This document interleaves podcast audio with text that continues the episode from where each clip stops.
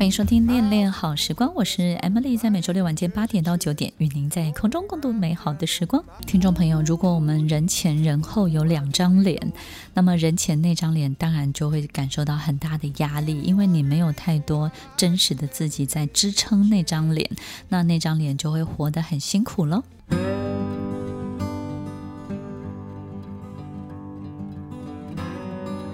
欢迎收听《恋恋好时光》，我是 Emily，在每周六晚间八点到九点，与您在空中共度美好的时光。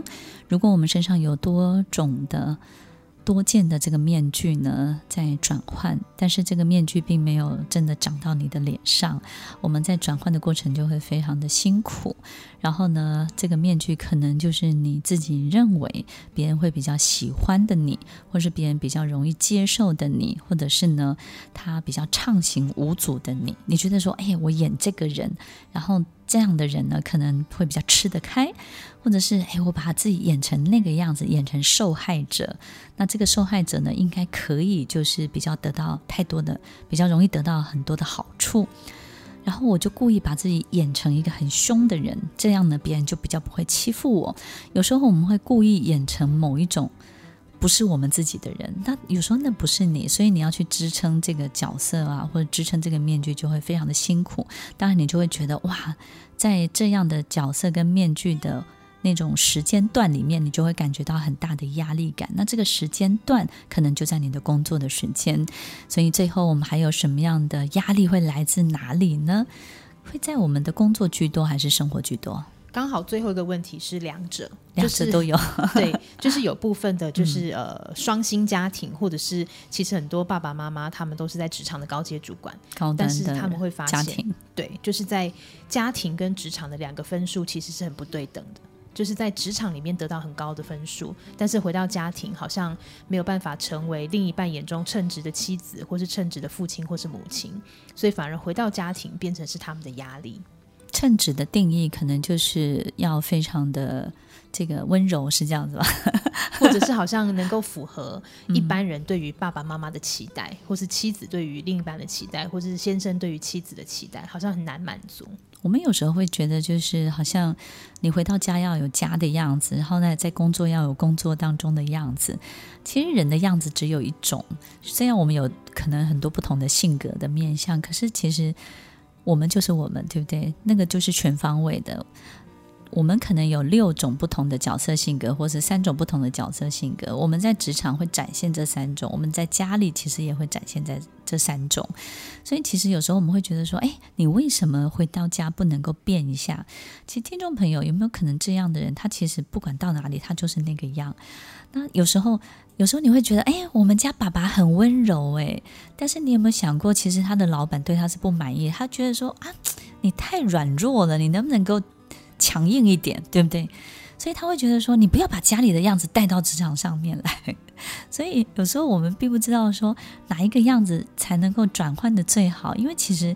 人是一个整体，他有多种不同的面相。那他在职场上面是这样的表现，他在家里也会是这样的表现。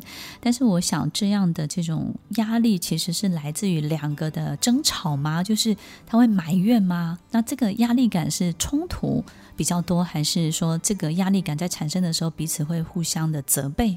两个都会有，然后再来就是可能会拿彼此很优秀的地方成为反而是被攻击的标的。就是你在职场上面可以这么成功，可是你怎么会是一个这么糟的父亲？就是会这两方面拿极好来攻击极坏。但我我现在感觉比较不到压力，因为他压力都释放了，对不对？他其实都释放出来了。对，就是他觉得好像这个本人会觉得，到底我到底哪一面才是真的自己？嗯、再来就是我怎么样可以提升，让我自己在家里面的分数不要这么低。等于是他的压力是来自于他是一个父亲的角色，而不是他是一个主管的角色。我想，这个真真的最大的压力，其实并不是相处本身到底产生什么样的互动，或是行为动作，或是我们有时候会感受到这种家庭的压力，就是有没 有可能就是。找错人，配对配错了。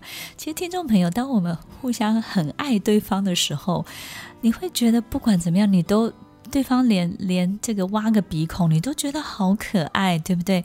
当我们还有爱的时候，所以听众朋友，我觉得解除这个压力就是保持一点点距离，让我们的爱恢复。听众朋友知道吗？很多人的感情会很好，然后并且到八九十岁呢，还能够好像百年好合，然后呢一起陪伴到老。有一个很重要的诀窍，就是保持一定的空间跟距离感，也就是即便你相处在一起呢，你们并没有暴露全部的自己，然后有一定程度的这种好奇跟追求。但是当我们把所有一切如洋葱般扒开来的时候，我们就会看到很多很多我们不喜欢跟丑陋的那一面。所以听众朋友，我觉得这种美感的维持呢，其实也许就是解除压力一个很重要很重要的根源。我觉得在我们的家庭当中的压力来源，有时候是经济，有时候是家庭里面的冲突，有时候是对方的情绪的高涨，有时候呢是来自于莫名的一些意外的事件，或者是你没有办法招架的这些困难。